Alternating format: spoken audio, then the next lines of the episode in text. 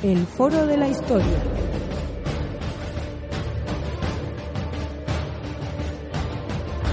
El pasado tiene mucho que contar.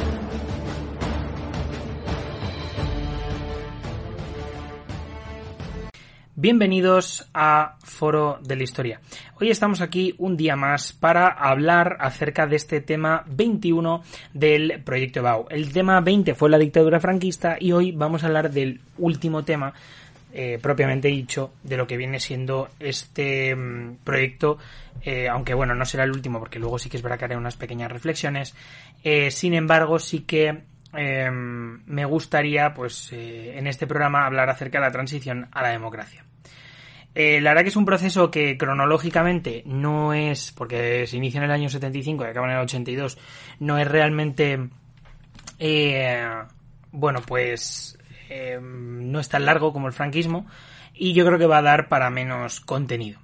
Vamos con ello. Eh, tras la muerte de Franco, en noviembre del año 75, eh, digamos que se produce un proceso transicional de la política entre el régimen franquista y el Estado actual democrático español. En el año 78 se promulga la Constitución y, em, bueno, pues digamos que el panorama político español cambia mucho, sobre todo con el primer gobierno, que es el gobierno de la UCD, y, por supuesto, con el segundo gobierno de la democracia, que es el de Felipe González del Partido Socialista Oro Español, que durará hasta la mediados de la década de los 90, cuando llegará el presidente José María Aznar al poder del Partido Popular. Em, bueno, lo primero, eh, la verdad es que este periodo ha sido, vamos, es un periodo de modernización en España, sobre todo política y a nivel de derechos. Es un momento en el que, tras la muerte de Franco, Juan Carlos I va a ser proclamado rey y, digamos, se inicia un complejo proceso de transición política, eh, de la dictadura a un sistema democrático.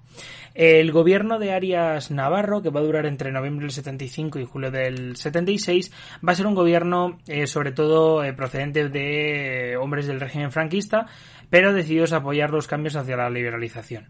Em, por ejemplo, tenemos a Manuel Fraga, Calvo Sotelo, tenemos también a Arias Navarro, Adolfo Suárez, que son básicamente políticos que venían del seno del franquismo, pero que vienen a reformar eh, la política. El último gobierno, además, fue realmente un gobierno bastante controvertido, pues eh, Arias Navarro, como presidente, eh, autorizó una serie de, bueno, pues de represión, eh, sobre todo contra una oleada de huelgas, debido a la mala situación económica, que debido a, pues eso, en los años 75 es la crisis del petróleo y em, los años 70 eso, coinciden con esto, este hecho, y realmente, pues empieza una inflación bastante alta. También, por otra parte, tenemos, por supuesto, eh, pues es una confrontación política importante y, pues desde luego, Em, va a llevar a que en el año 76 eh, Aries Navarro eh, va a ser em, destituido. Va a llegar Suárez y va a llevar a cabo una reforma de la, vamos, una reforma política. Em, con esta ley para la reforma política del año 76 se desmantela el franquismo a nivel, digamos, eh, bueno, pues digamos de lo que viene siendo el propio sistema. Y em, bueno, hay una serie de conspiraciones golpistas y actos terroristas que eh, pues lo que viene siendo la, la crea vamos, lo que vienen es a intentar, bueno, al final de alguna manera estos peligros acaban haciendo que Adolfo Suárez y el Parlamento en ese momento em, establezcan lo que es la Asamblea Bicameral, volviendo a digamos a tener España Senado y Em, esta última elegida por sufragio universal. La oposición fue saliendo de la clandestinidad, el PSOE, por ejemplo, en ese momento em, desarrolló el, el 27 Congreso, al que asistieron, por ejemplo, líderes internacionales bastante importantes. También tenemos eh, que Santiago Carrillo, líder comunista, va a dar una rueda de prensa em, para que el PCE sea legalizado. Tenemos también, por supuesto, eh, varias manifestaciones pro amnistía y em, desde luego también la, matanza de los abogados de Atocha eh, del Partido Comunista Español. Em, tenemos por supuesto también que estas, bueno, la respuesta popular a la matanza de los abogados de Atocha fue una respuesta a nivel de, bueno, digamos, de, en forma de manifestación, donde pues una serie de, vamos, una multitud de gente se manifestó pacíficamente para eh, bueno, pues apoyar la legalización del PCE y sobre todo para que acabara los últimos ramalazos, digamos, de este em, régimen franquista. Se legalizó el PCE, se amnistió a los presos políticos y en el año 77, desde las elecciones del febrero del 36, em, hubo unas elecciones democráticas en España. Em, el partido triunfador fue la UCD eh, de, Adolfo Suárez y el segundo partido más votado fue el PSOE de Felipe González. La UCD prácticamente ganó en todo el territorio frente al PSOE que ganó en Asturias, en Zamora, en Valencia, Alicante y en una parte de la Andalucía occidental como eh, Cádiz, Sevilla o Málaga o Córdoba. Eh, también los partidos nacionalistas tenemos al PNV con Vizcaya y Guipúzcoa y pues alguna que otra em, provincia, pues por ejemplo del Partido Democrático de Cataluña que es Lérida y Girona. Em, la verdad es que a nivel político es que la UCD arrasó. De hecho, es un partido que técnicamente era de centro, eh, con eh, bueno, pues una intención, digamos, de bueno, pues eh, salir de esa dictadura. Y desde luego, este partido fue el que llevó la voz cantante em, a nivel, digamos, institucional para la consolidación de este, de, vamos, de la democracia, ¿no? Em, la idea era elaborar una constitución acabar con el terrorismo etarra y eh, desde luego estabilizar el país debido a que el aumento de la inflación, el paro y la deuda pública crecían eh, de manera alarmante. En el año 77 se firmaron los pactos de la Moncloa eh, con los cuales se establecía que se iba a devaluar la moneda, la moneda que era la peseta en este caso, se iba a controlar el gasto público y la racionalización del gasto energético y la moderación salarial. Em, a partir del año 79 hasta el 82, eh, tras aprobarse la Constitución, eh, bueno, hubo otras elecciones en, marzo del, del 79 y volvió a triunfar la UCD. Eh, ese mismo año, lo que viene siendo, bueno, va a empezar un poco a, a ver lo que viene siendo una especie de deterioro de la situación política debido a disensiones dentro de la propia UCD que se va a ir diluyendo eh, progresivamente y también em, debido a en el año 81 al, al, golpe de Tejero que será el 23F del, del 81 y eh, pues desde luego también tenemos eh, políticamente inestabilidad debido a la campaña terrorista etarra o a la aprobación de los estatutos de, autonomía em, pues tanto de País Vasco como de Cataluña. En, eh, al final en el 81 va a dimitir Suárez Calvo Sotelo va a ser el, vamos, el sucesor y el 23F va, durante una segunda votación de investidura, van a entrar una serie de militares que van a, eh, bueno, dirigidos por el teniente coronel Antonio Tejero, van a entrar en el Congreso y van a intentar, eh, digamos, volver al, al, franquismo. Este golpe, que fracasó, eh, fue realmente uno de los, eh, bueno, uno de los puntos donde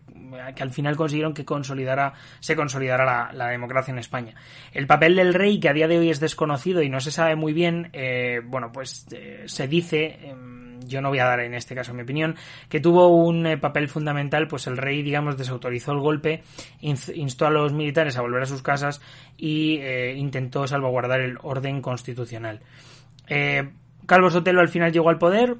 reinó muy poquito, o sea, gobernó muy poquito. después de hablar de tantos reyes y tal, al final a uno se le, se le va y parece que los presidentes reinan, ¿no?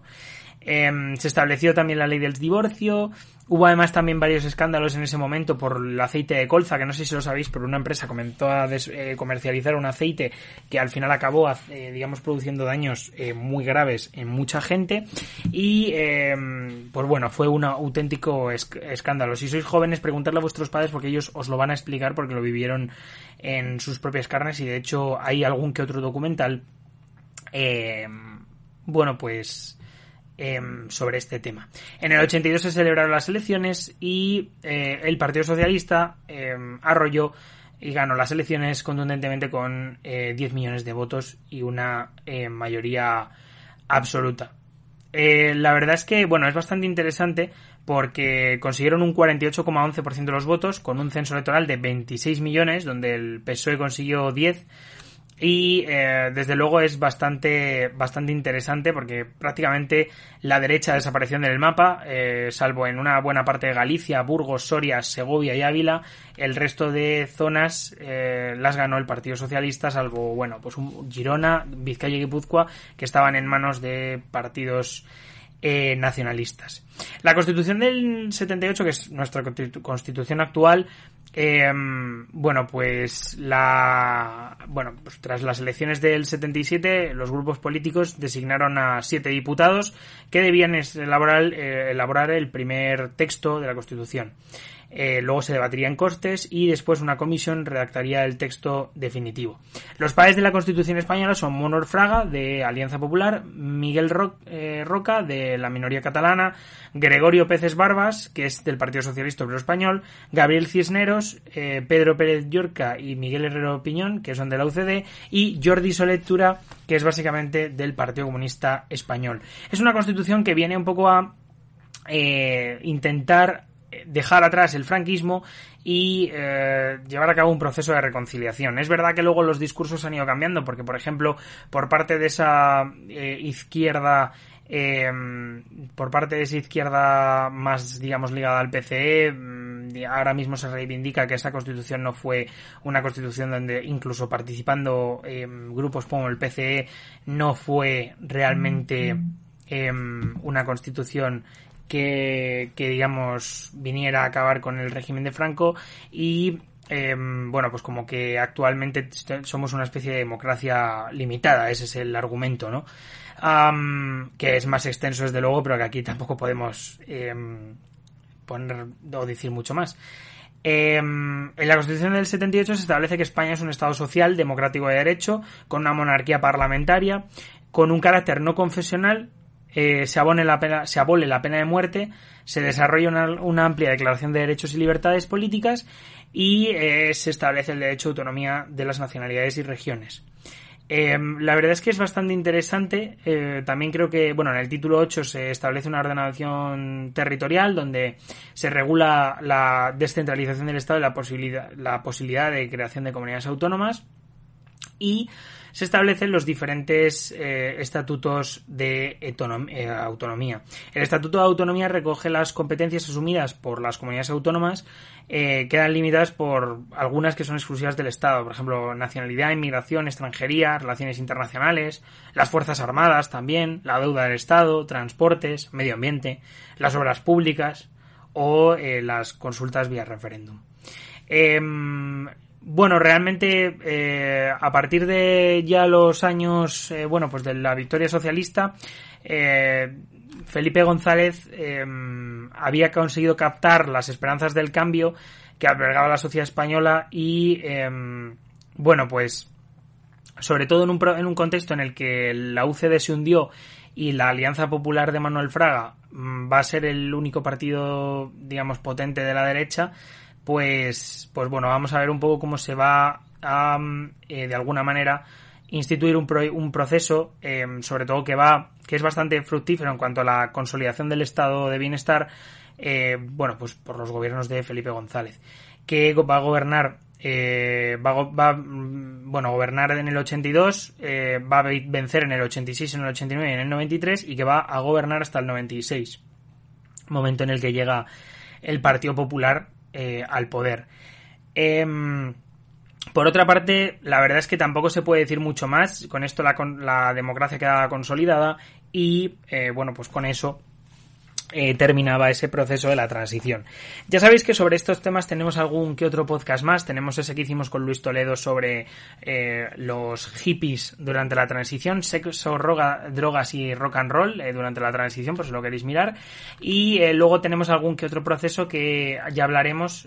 y algún podcast que estoy pensando en grabar y algún podcast, por supuesto, que subiremos sobre, em, pues eso, ya la democracia, ¿no? Eh, bueno, dicho esto, me despido, muchísimas gracias y nos vemos en el capítulo 22, que va a ser el último capítulo del proyecto de Bau. Chao.